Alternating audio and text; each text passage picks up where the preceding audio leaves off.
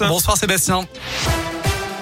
Et à la une de l'actu, pas de jauge de spectateurs pour les foires, les salons, les zoos ou encore les parcs d'attractions. Précision apportée tout à l'heure par le ministre délégué au tourisme, Jean-Baptiste Lemoine. Je rappelle que partout ailleurs, le gouvernement a instauré des jauges pour les grands rassemblements. 2000 personnes en intérieur, 5000 en extérieur.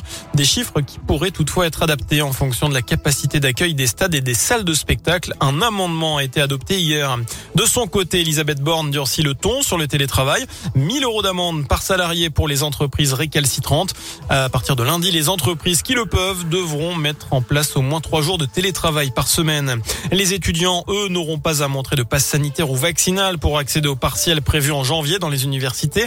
La ministre de l'Enseignement supérieur et de la Recherche a récemment précisé eh bien, que le maintien des examens en présentiel répondait à la demande des étudiants, soulignant que 92% d'entre eux étaient vaccinés.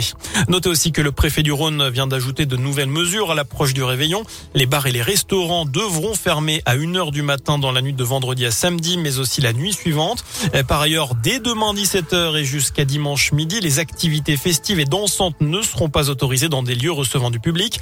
Enfin, le masque sera obligatoire en extérieur à Lyon et Villeurbanne dès ce soir minuit et pendant trois semaines. Dans le reste de l'actu, six ans de prison, c'est ce à quoi a été condamné mardi un Lyonnais. En octobre 2020, il avait percuté un utilitaire dans le troisième arrondissement et ce alors qu'il était poursuivi par deux voitures de police. Il roulait à 120 km heure. Le choc avait eu lieu après que l'individu ait grillé avec sa voiture un feu rouge. Le conducteur de l'utilitaire âgé de 21 ans avait trouvé la mort. Les deux passagers avaient été gravement blessés. Selon le progrès, le chauffard a enregistré déjà neuf condamnations pour des délits routiers dont un en 2017 un excès de vitesse en scooter durant lequel un nourrisson avait été blessé. Le procès des attentats du 13 novembre pourrait être suspendu deux jours. Il doit reprendre le 4 janvier.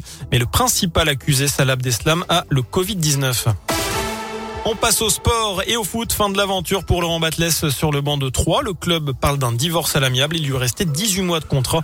C'est le directeur technique de l'Estac, Eric Momberts, qui va assurer l'intérim. Notez aussi que le footballeur Antoine Griezmann a été testé positif au Covid.